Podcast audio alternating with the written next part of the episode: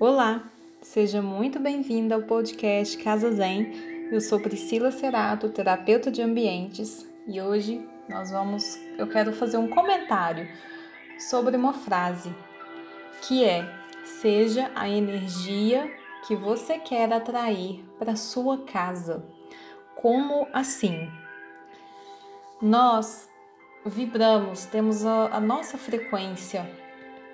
E sempre que nós estamos com estados emocionais mais baixos, como tristes, ansiosas, nervosas, decepcionadas, talvez com alguma mágoa, essa vibração baixa desses sentimentos negativos elas ficam ali na casa e começa a influenciar todo o fluxo energético da casa. Influencia as outras pessoas que moram com você, influencia o fluxo das coisas na sua vida. E às vezes a gente não percebe isso, o quanto os nossos estados emocionais, eles interferem na nossa vida, na nossa casa, no andamento das nossas coisas. E por isso é que essa frase fala: seja a energia que você quer atrair para sua casa. Porque energia, frequência vibracional, existe um, um acontecimento com, com as frequências que se chamam ressonância. Então a gente só atrai para a nossa vida a mesma frequência que a gente se encontra.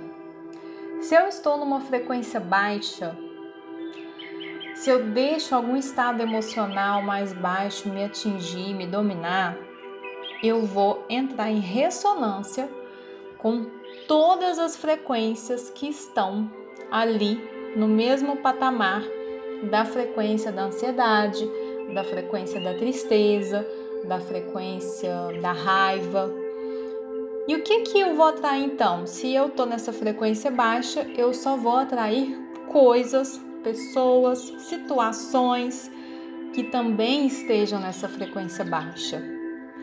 Por isso que eu digo que a casa, ela manifesta tudo na nossa vida.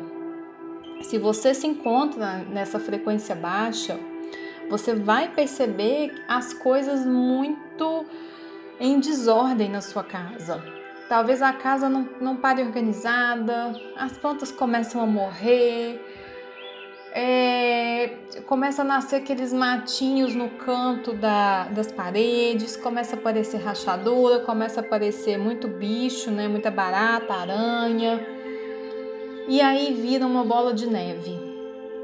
E, e o seu, a sua frequência faz com que a sua casa se transforme naquela bagunça. E aí a casa já tá, já tá também numa frequência baixa e aquilo vai virando uma bola de neve. Se você não desperta para a realidade, você pode chegar no fundo do poço. Então é preciso a gente estar tá sempre atenta. É o que Jesus ensina, né? Orai e vigiai. E esse vigiai é isso, a gente está atento aos, aos nossos estados emocionais, não permitir que eles se instalem em nós.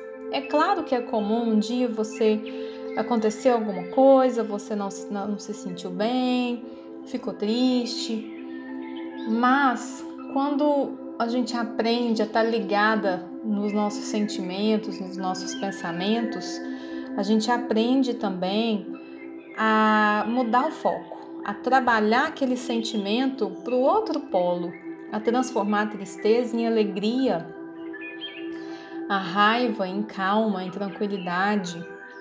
Existem diversas ferramentas para isso, mas o simples fato de você saber disso, estar atenta aos seus estados emocionais, aos seus pensamentos e no momento detectar que você está vibrando numa frequência, numa frequência um pouco mais baixa e procurar fazer uma coisa para mudar isso para o outro polo, já vai resolver essa situação. Então procure sempre ser a energia que você quer atrair para sua casa. Se você quer ser, se você quer ter prosperidade, abundância, alegria, felicidade na sua vida, calma, harmonia, Seja essa pessoa calma, essa pessoa tranquila, essa pessoa alegre. E mesmo nos momentos mais difíceis, procure sempre enxergar o lado bom. Fazendo esse trabalho, você também vai estar tá vibrando numa frequência mais alta. E a sua casa agradece. Você vai sentir a energia da sua casa muito mais leve, mais tranquila e vai sentir também a energia circular com fluidez, as coisas na, nossa, na, sua, na sua vida acontecer com fluidez, com movimento. Então eu encerro esse nosso papo de hoje com essa frase que eu já falei um pouquinho dela e e deixo ela aí para você pensar, refletir. E se você sentir que e quiser fazer um comentário, me escreva por e-mail.